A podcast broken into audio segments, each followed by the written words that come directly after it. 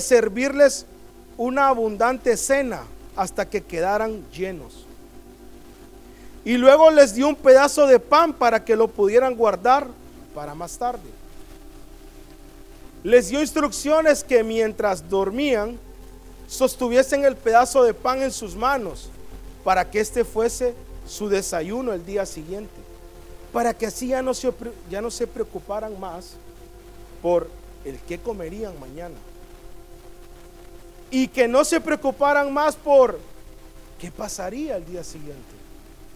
De alguna manera, el simple hecho de poder sostener en sus manos el pan del día siguiente les ayudó a dormir toda la noche.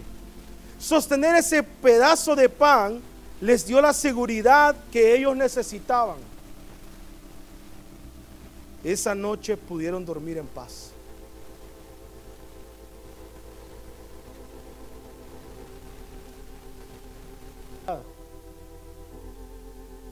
Un pedazo de pan quitó la incertidumbre de la vida de estos niños. ¿Cuál es tu pedazo de pan hoy, hermano?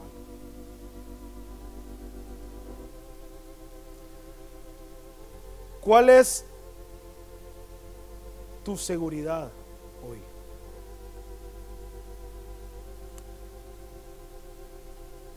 ¿Cuál es tu pedazo de pan hoy?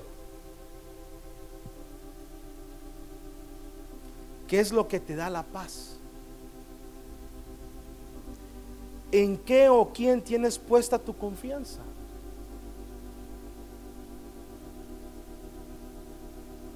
¿En tus posesiones? ¿En tu dinero? ¿En la cifra de dinero que tienes en tu cuenta de banco? Porque yo no sé, hermanos, si a ustedes les ha pasado pero no es, lo, no es lo mismo revisar la cuenta de banco y ver un número ahí, pues, esto me ajusta para terminar o para llegar a, o que ver 100 lempiras, ¿verdad? Yo no creo que sea lo mismo. ¿Cuál es tu pan hoy, hermano? ¿En qué tienes puesta tu confianza? ¿En tu negocio? O sea, eso es lo que te da la paz, eso es lo que te deja dormir. En tu vehículo, en tu casa, en tu título universitario, en tu trabajo.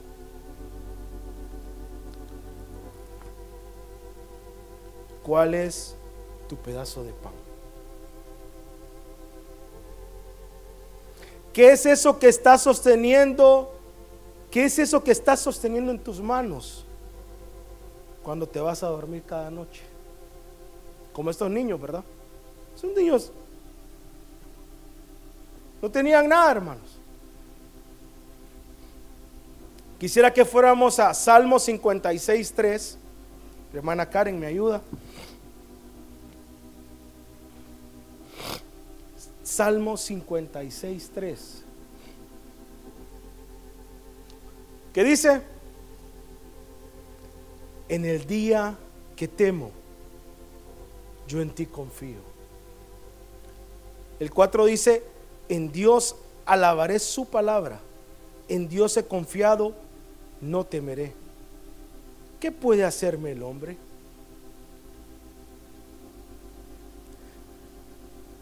Salmo 9.10. Si me acompañan ahí también.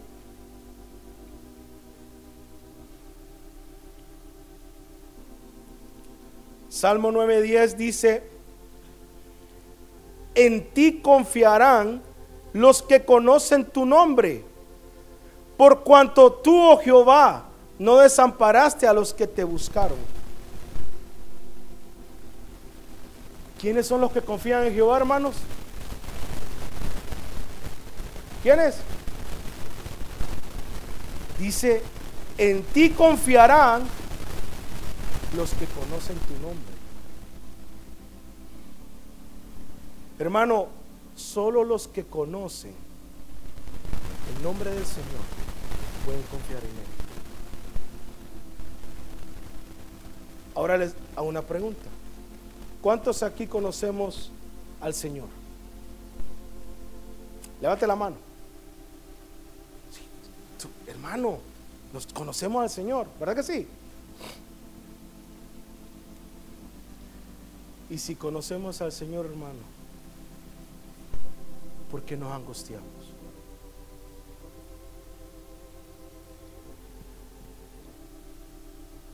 Si conocemos al Señor, hermano, ¿por qué nos deprimimos? Si conocemos al Señor, ¿por qué nos preocupamos? Quisiera que me acompañaran a Naúm 1.7. Nahum 1.7 dice, Jehová es bueno, fortaleza en el día de la angustia y conoce, ¿a quién conoce? Y conoce a los que en él confían. Dice, Jehová es bueno, fortaleza en el día de la angustia y conoce a los que en él confían. Entonces, ¿quiénes son los que confían en Dios? ¿Quiénes?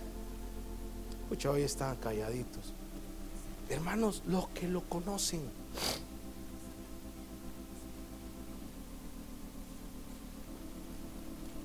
Hermanos, ¿cuál es nuestro pedazo de pan hoy?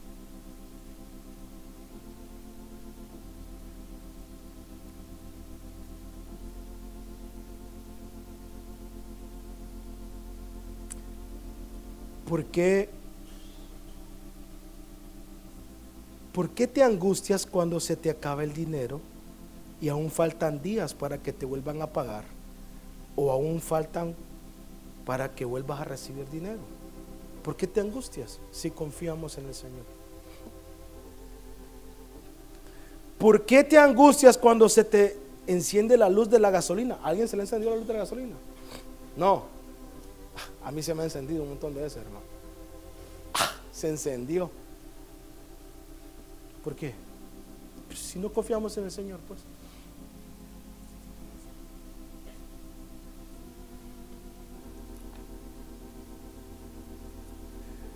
¿Por qué te angustias cuando te enfermas?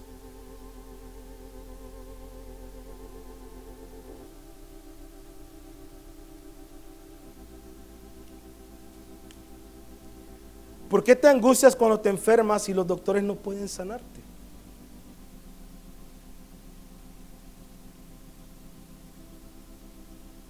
Jesús sí puede sanarte, hermano. ¿Por qué cuando entramos en depresión buscamos un doctor?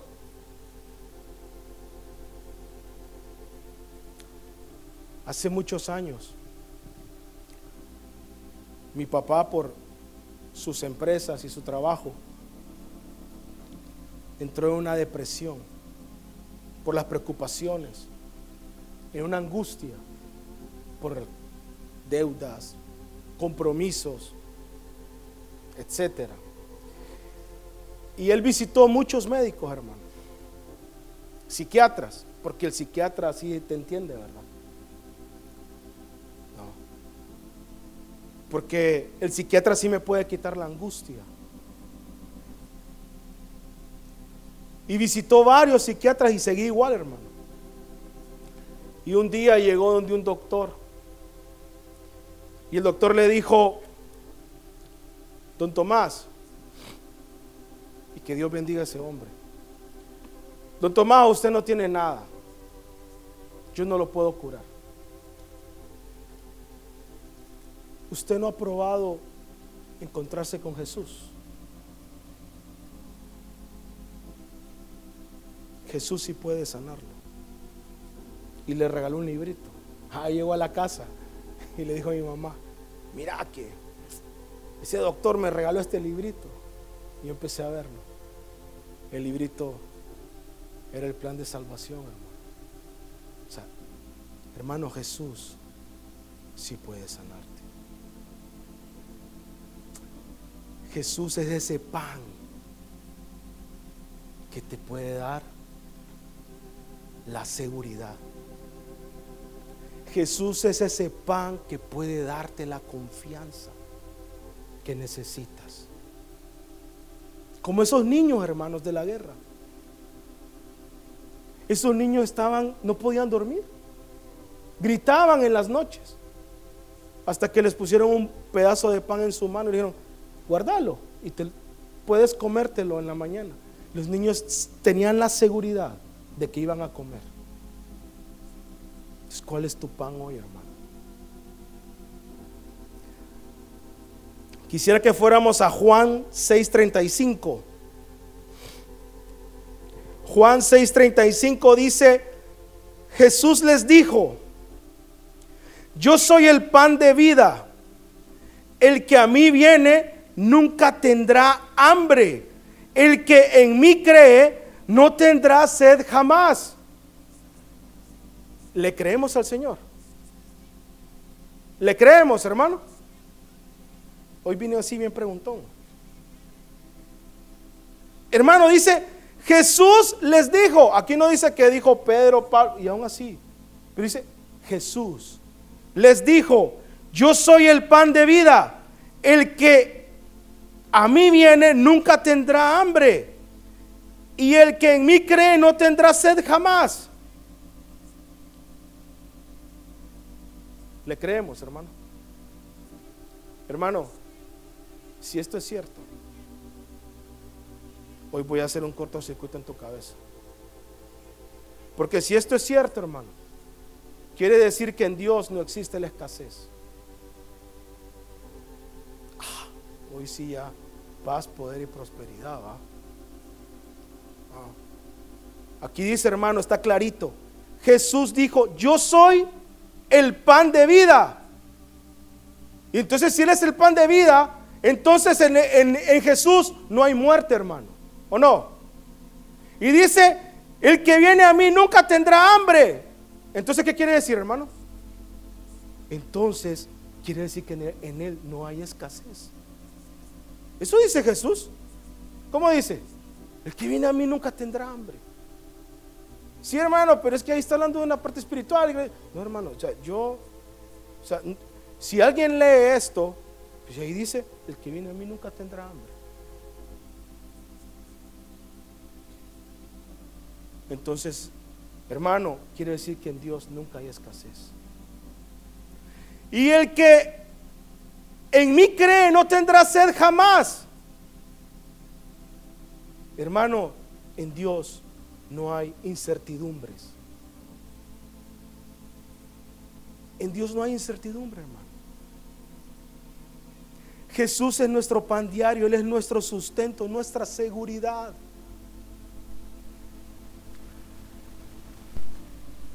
Hermano, ¿sabe?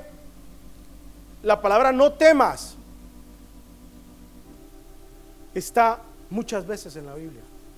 La palabra no temas o sus sinónimos es no temas, no tengas temor, no tengas miedo, no desmayes, no te angusties.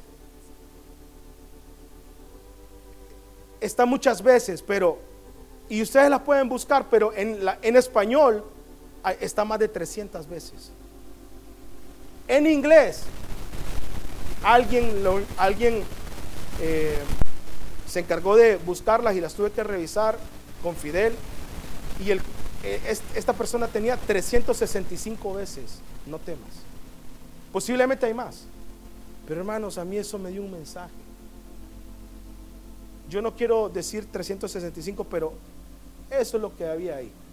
Pero hermanos, el Señor todos los días de nuestra vida nos está diciendo no temas, no tengas miedo, no te angusties. Yo soy tu seguridad. Señor, es que, es que se me encendió la, la luz de la gasolina. No te preocupes. Señor, es que el sueldo no me ajusta. No tengas miedo.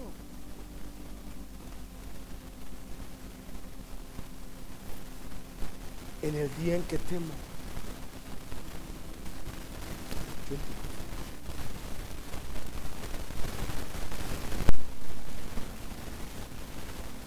Salmo 9:10, ya lo habíamos leído, lo quiero leer otra vez. Dice, en ti confiarán los que conocen tu nombre. En ti confiarán los que conocen tu nombre. Si yo no confío en Dios, yo no lo conozco, hermano. Ese es el problema. Nahum 1.7, lo quiero leer otra vez. Jehová es bueno, fortalece en el día de la angustia y conoce a los que en él confían.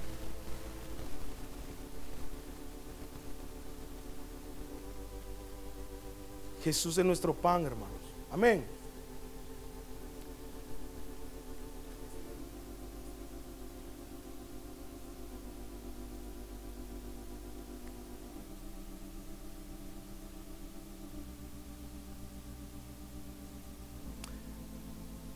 Hermanos, si nosotros tenemos angustia, que eso nos pasa a todos. Si nosotros tenemos angustia y preocupación, es porque nos falta encontrarnos más con el Señor. No, pero es que yo me encontré con... Sí, hermano, yo te creo. Yo también. Pero entonces ocupo encontrarme más.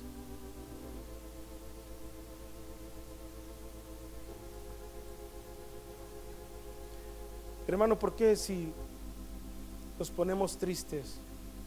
¿Por qué invertimos dos horas en la televisión para olvidarnos de eso? ¿Por qué no invertimos dos horas con el Señor?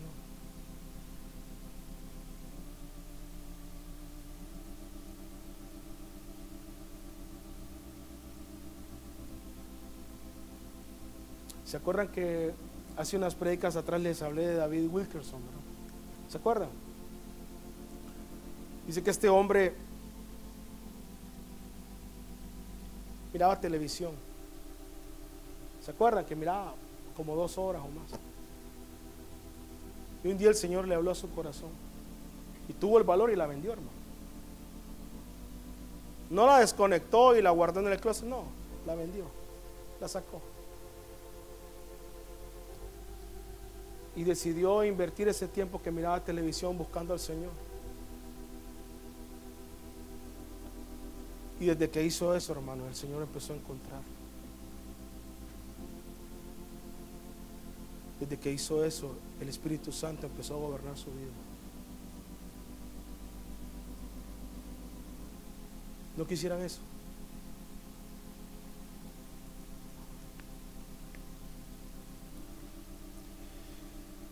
Quisiera que leyéramos Lucas 8:40, por favor. Lucas 8:40.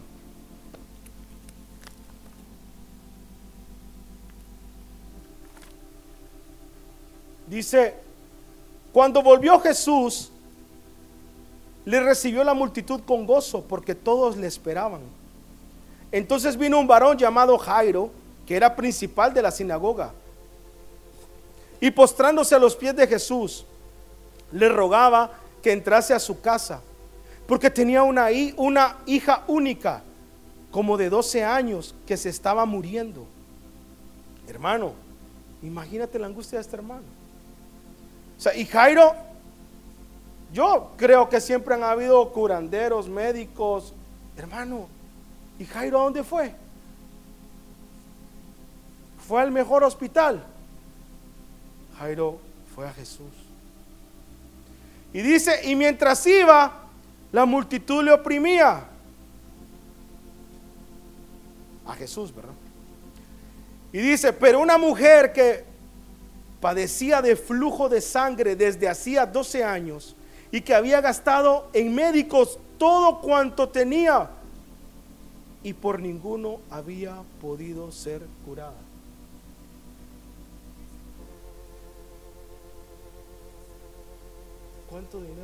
¿Cuánto dinero, habrá tenido esta mujer, hermanos?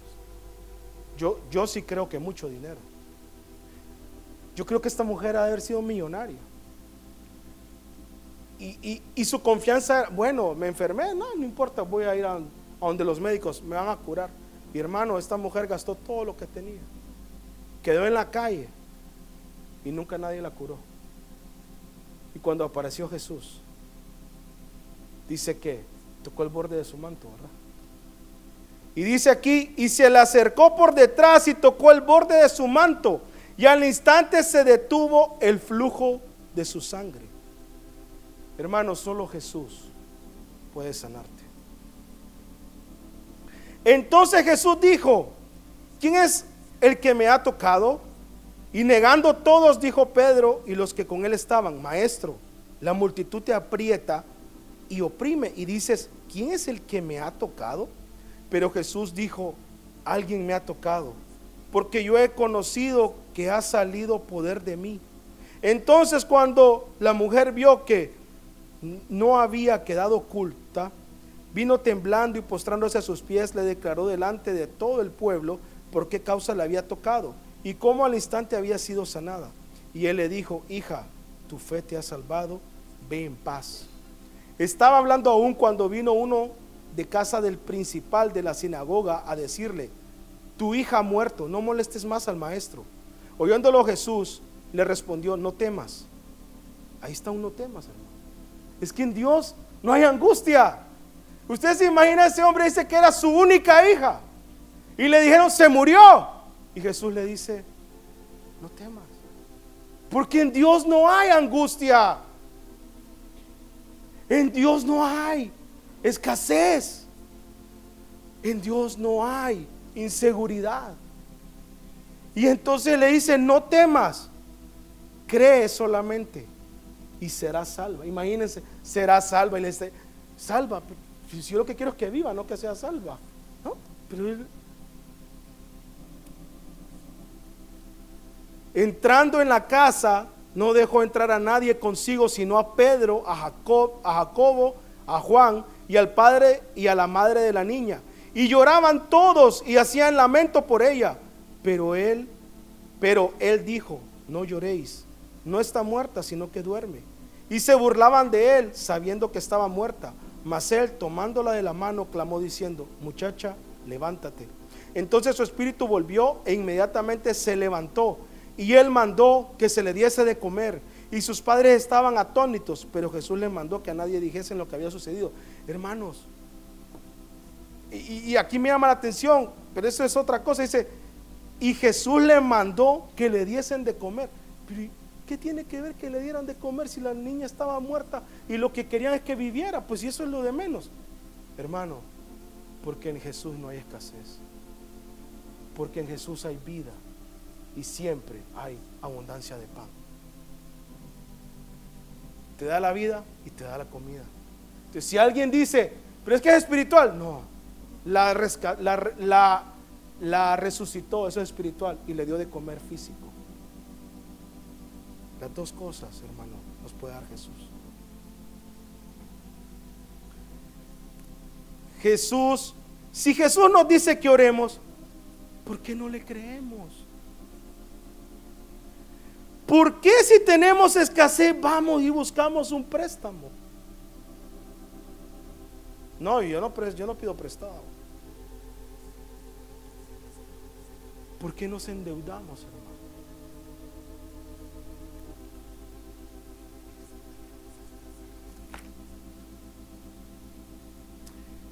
Jesús quiere que le creamos como niños.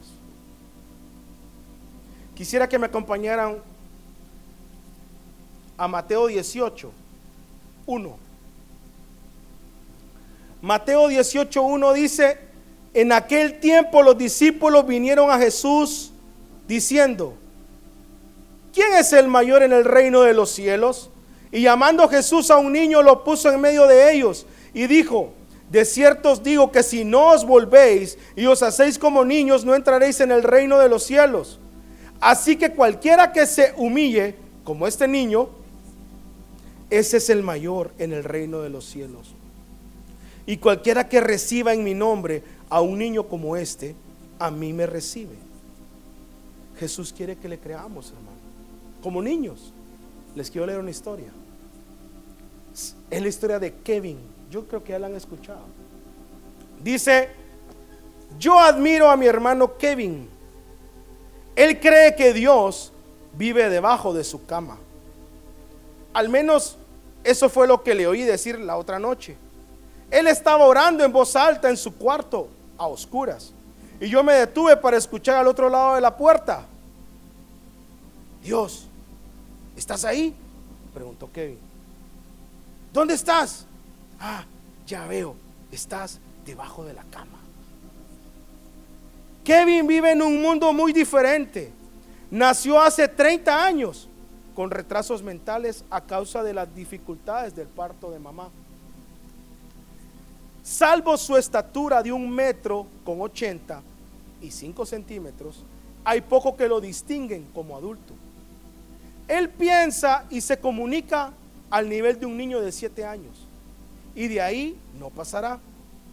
Sin duda siempre creerá que Dios vive debajo de su cama y que los aviones se mantienen volando en el aire porque hay ángeles que los detienen. Qué dicha la de Kevin. Papá lo lleva al aeropuerto para tomarse una gaseosa todos los sábados, para ver los aviones aterrizar y adivinar en voz alta, mientras aplaude con emoción, el destino de cada pasajero que llega ahí. Kevin lleva una vida sencilla, nunca se preocupa por nada. Las complicaciones de la vida las riquezas y el poder no le preocupan.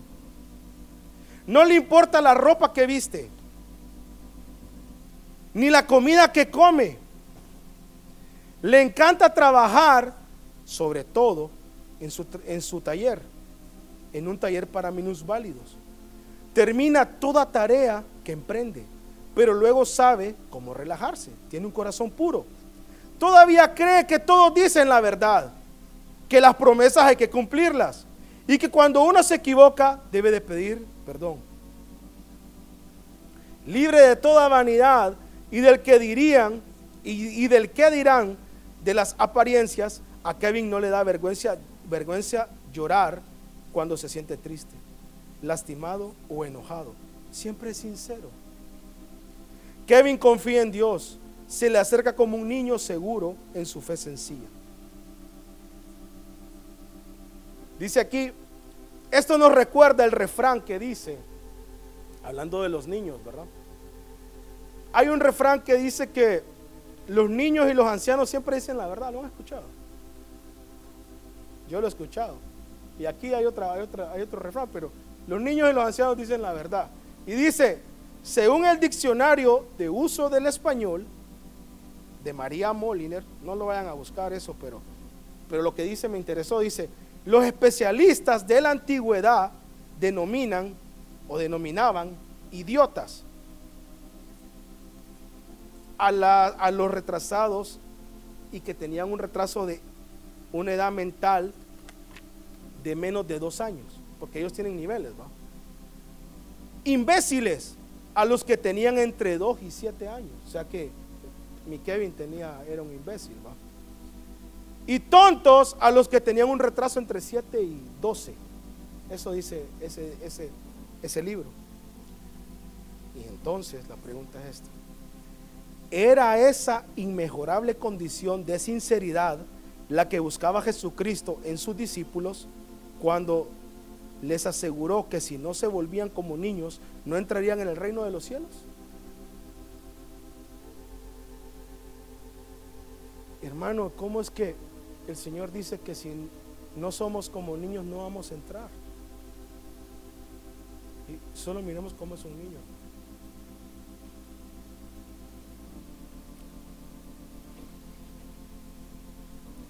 Dice aquí Mateo 11:25, dice Mateo 11:25, en aquel tiempo respondiendo Jesús dijo, te alabo, Padre, Señor del cielo y de la tierra, porque escondiste estas cosas de los sabios y de los entendidos y las revelaste a los niños. Sí, Padre, porque así te agradó. Todas las cosas me fueron entregadas por mi Padre, y nadie conoce al Hijo sino el Padre. Ni al, ni, el, ni al Padre conoce alguno, sino el Hijo, y aquel a quien el Hijo lo quiere revelar. Venid a mí todos los que estáis trabajados y cargados, y yo os haré descansar. Llevad mi yugo sobre vosotros y aprended de mí, que soy manso y humilde de corazón. ¿Y qué dice?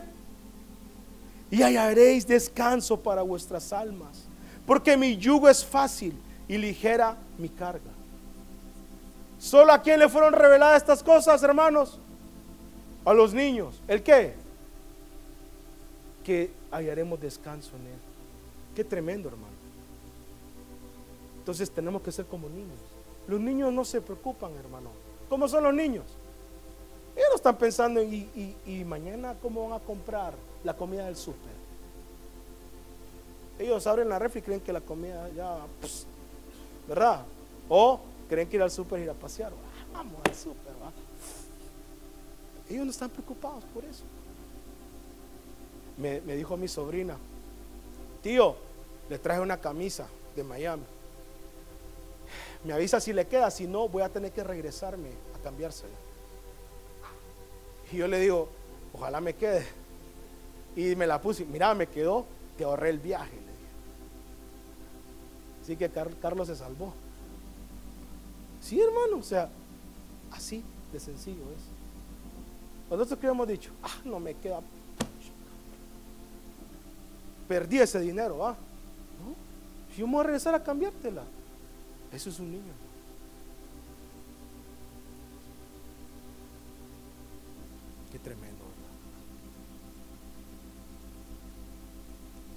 Fíjense que hace años, cuando estábamos en el templo antiguo, a mí me tocó el sonido. Dos días, jueves, jueves y domingo.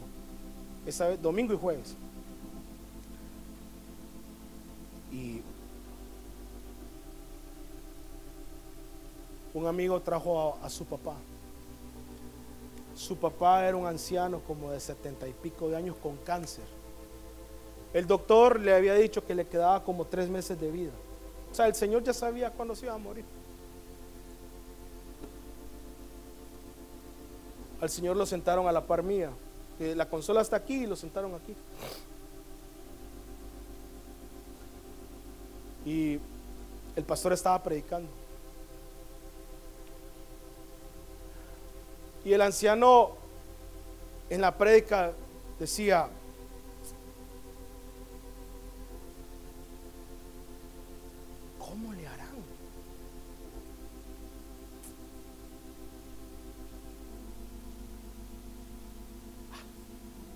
¿cómo hacen? Yo, yo lo oía, pero yo decía, ah, ya el Señor ya está.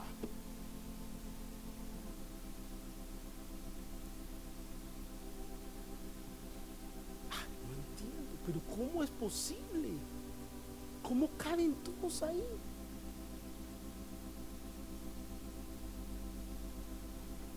Y el hijo le preguntó, papá, ¿estás bien? Sí, sí, sí, sí estoy bien. ¿Y, de qué estás hablando? Ah, hermano, yo estaba ahí.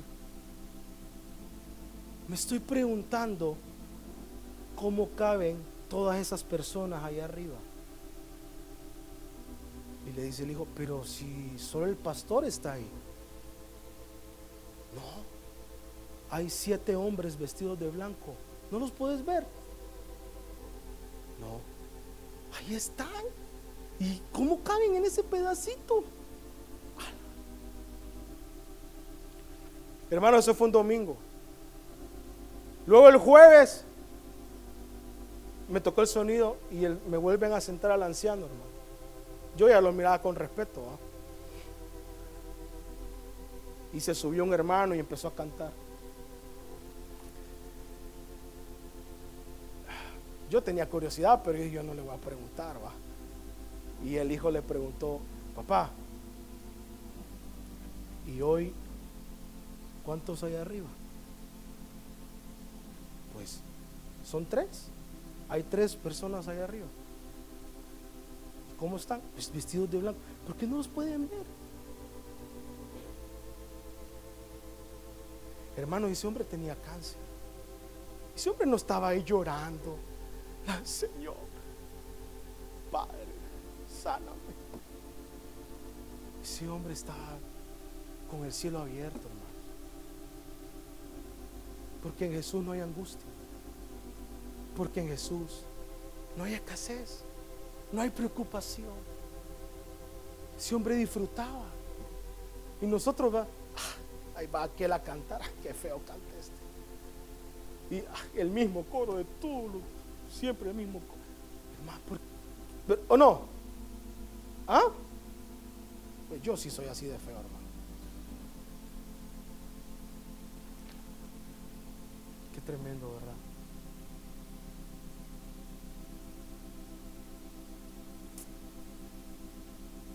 Hermanos, Dios quiere que seamos como niños. Dios quiere que seamos como Kevin. Dios quiere que le creamos. Dios quiere que seamos como niños. ¿Cómo son los niños? No guardan rencor. ¿Sabían? Hermanos, una vez hace años. Todo hace años. Fidel estaba bien chiquito. Yo estábamos allá donde vivíamos en Tegucigalpa, yo estaba en la calle, yo estaba ahí con unos amigos. Y Fidel andaba con un su amigo, con su amiguito de siempre, va. Y yo miro que el amiguito viene bien enojado y, y pasa enfrente de mí. Y Fidel allá. Y le dice Fidel, y no quiero volver a jugar con vos. Y el amiguito se da vuelta y dice, sí, ni yo tampoco. Y, a mí me caes mal, y a mí vos también. Y yo los que debían dicho, hey, vení, vení, vení, venimos, vení. ¿Y qué pasó? No, que no sé qué. No, no, no, no. ¿Ustedes son amigos? Sí.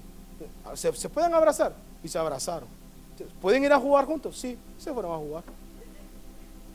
Ay, hermano. Y nosotros, ¿verdad? Si nos peleamos con un hermano, ¿qué pasa? Hermano, hasta tenemos que ayunar, ¿verdad? ¿Verdad que sí? Y, le decirle al pastor para que ore, interceda por esa situación y, ayunar, porque si no, hermano, no se va a arreglar eso, ¿verdad? Porque Dios quiere que seamos como niños. No, no pasó nada.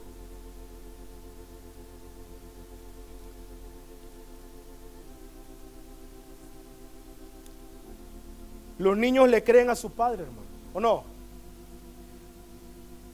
Yo vi a un niño, hermanos, en una piscina, honda. El niño no sabía nadar.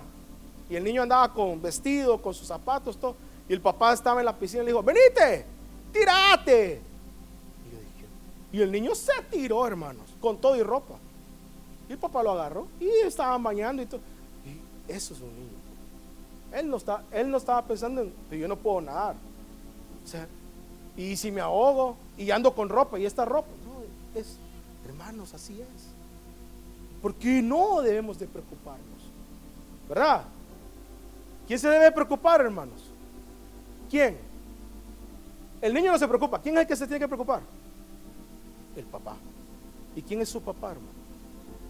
Nuestro Padre que se preocupa por nosotros. Yo les decía a los hermanos, hermanos, miren, yo leo todas las semanas, ay, le subieron a la gasolina, le subieron otra vez a la gasolina y le volvieron a subir. No me importa. Yo no me voy a preocupar por la gasolina. El que se preocupe es el Señor. El Señor tiene dos opciones. O le baja o me aumenta el sueldo para que yo pueda pagar más. Así no, hermano, de verdad. O alguien que me regale gasolina, pero yo no me, ¿por qué me voy a preocupar por que mi papá se preocupe, ¿verdad? Yo no creo que un niño aquí esté preocupado por la gasolina. Ni sabe. Según, la según, él, según el niño, creo que el papá solo va que le pone la bomba y él no sabe que hay que pagar eso. igual yo no. A mí eso no es mi problema, pagar la gasolina. No va a ser mi problema. Hermano, necesitamos pasar más tiempo con el Señor. Más tiempo. Porque en Dios no hay escasez, no hay angustia en Dios hay seguridad. Amén.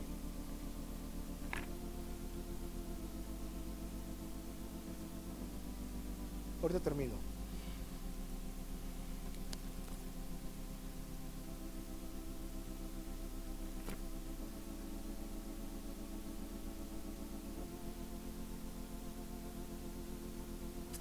Quisiera que leyéramos dos citas más. Eh, Lucas 8, 22.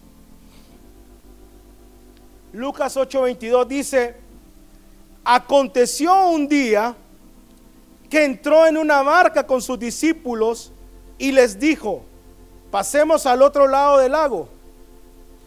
Y partieron.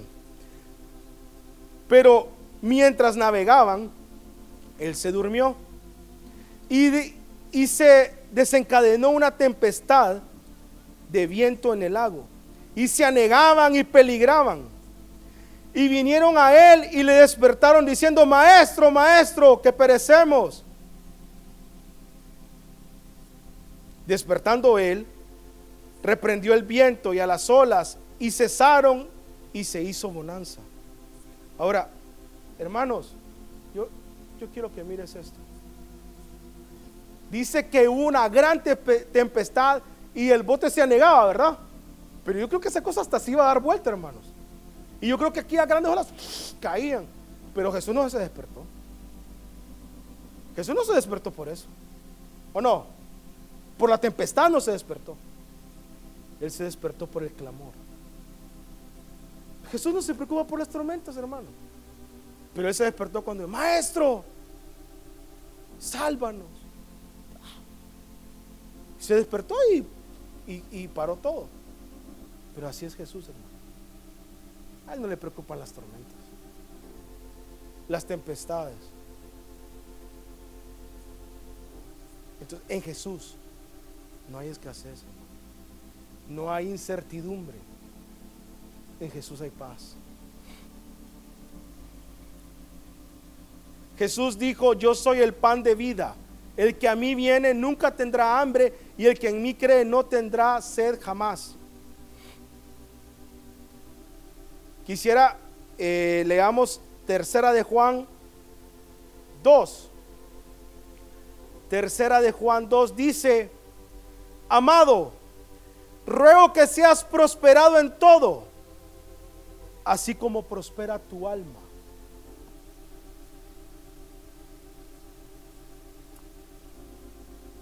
Es que yo, yo necesito más dinero. Y yo necesito más, no sé qué. Sí, hermano, no, no hay problema. Así como prospera tu alma, así vas a prosperar.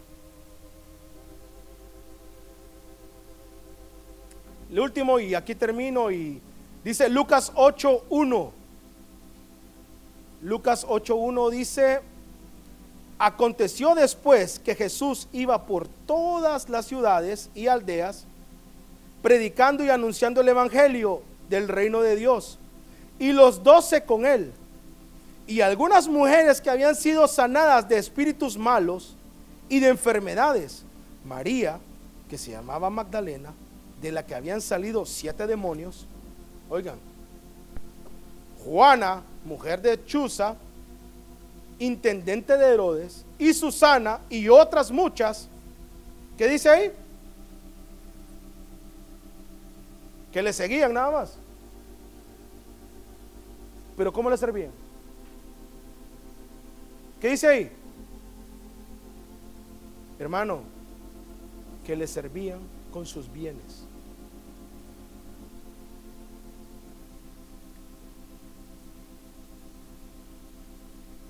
Queremos una relación con el Señor. Sí, ¿verdad?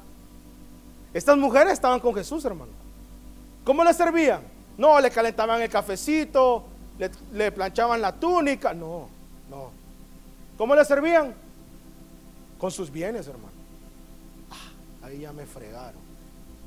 Todo iba bien. No, hermano. Eso ¿Quieres tener una relación con Jesús? Tenemos que servirle. ¿Cómo? Con nuestros bienes. Mire lo que dice Hechos 10. Hechos 10.1. Dice Pedro y Cornelio. Si quieres, Joel, ya puedes pasar. Quisiera que eh, cantáramos un coro en fa. Pedro y Cornelio. Dice Hechos 10.1. Dice, había en la ciudad de Cesarea un hombre que se llamaba Cornelio, capitán del batallón, llamado el italiano. Era un hombre, hermano, estoy leyendo, estoy leyendo la Biblia de las Américas. ¿La tenés ahí? Sí, la puedes poner. Si no, yo la leo. No te preocupes. Pero aquí, aquí dice algo diferente. Y oigan, hermano. Había en la ciudad de Cesarea un hombre que se llamaba Cornelio, capitán del batallón llamado el italiano. Era un hombre piadoso que junto con toda su familia adoraba a Dios. También daba mucho dinero para ayudar a los judíos. y oraba siempre a Dios. Un día, a eso de las 3 de la tarde, tuvo una visión. Vio claramente a un ángel de Dios que entraba donde él estaba y le decía, Cornelio. Cornelio se quedó mirando al ángel y con mucho miedo le preguntó, ¿qué se te ofrece, Señor? El ángel le dijo, Dios tiene presente tus oraciones y lo que has hecho para ayudar a los necesitados.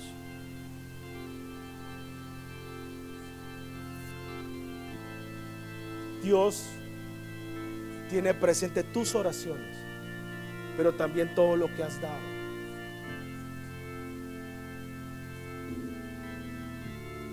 Tengo que servirle a Dios con mis bienes, hermano. ¿O no?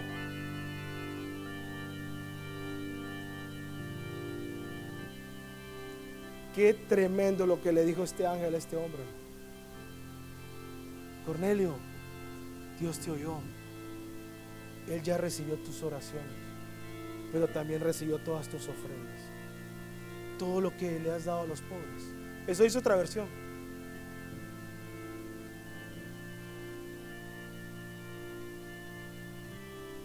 Póngase de pie, hermanos.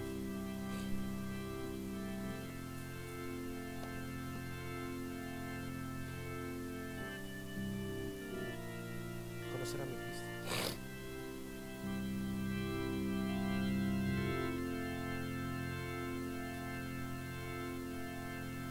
¿Cuál es tu pan hoy, hermano? ¿Qué es eso que te da la paz?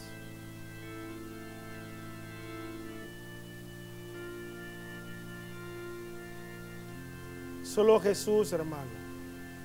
Solo Jesús puede darnos la paz, la seguridad, quitar la incertidumbre de qué vamos a comer mañana, hermano.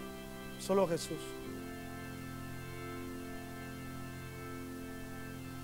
En el día en que temo, yo en ti confío. Si yo no, no tengo de otra, hermano.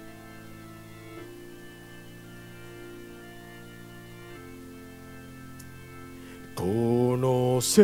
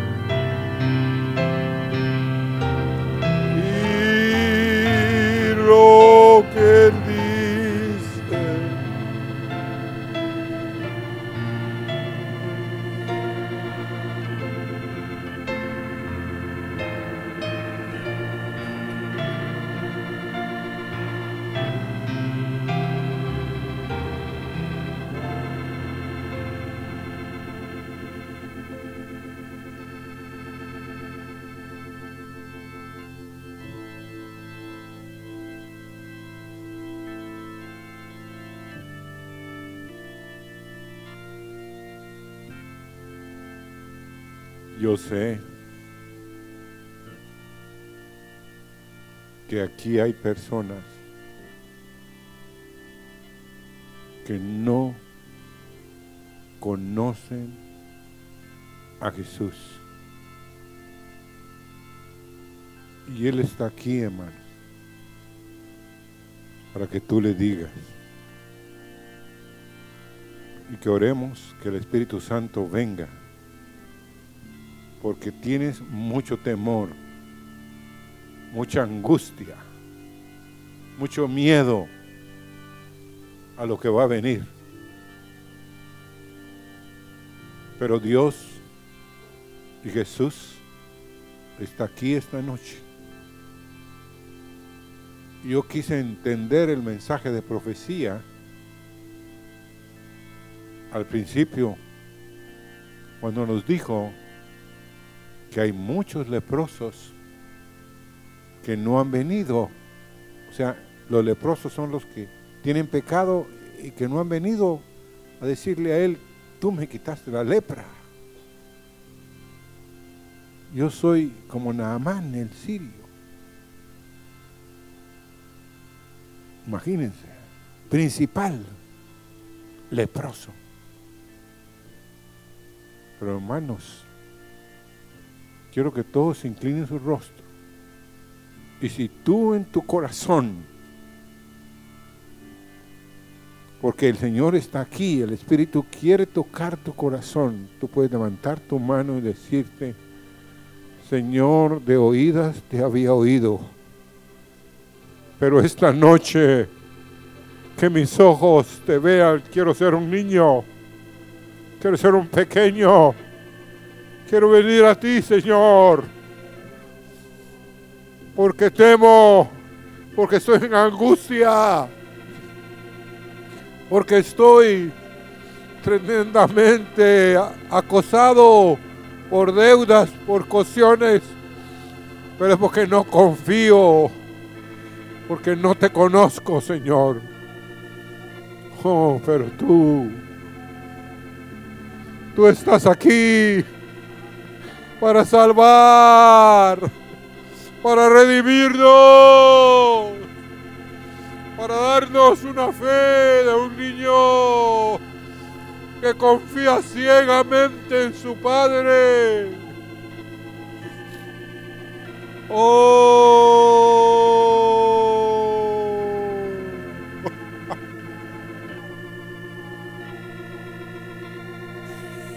oh.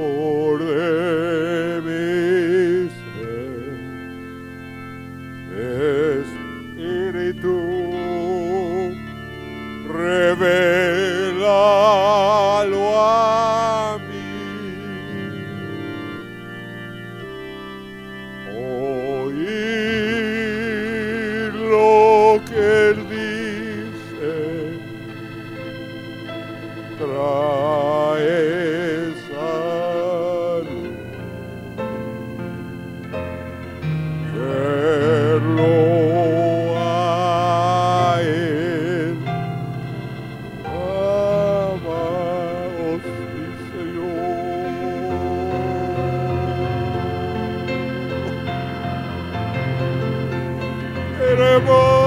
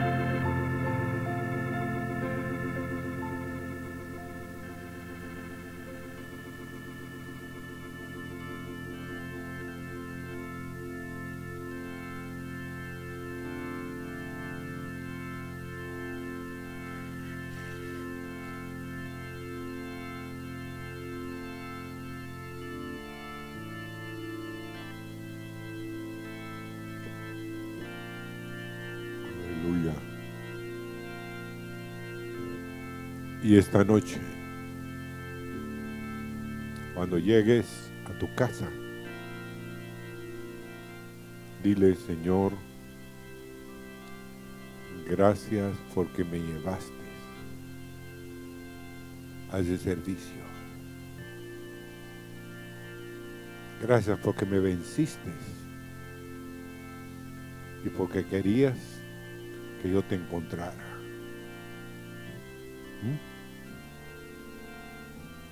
Digo, un siervo, si yo no fuera un hijo de Dios,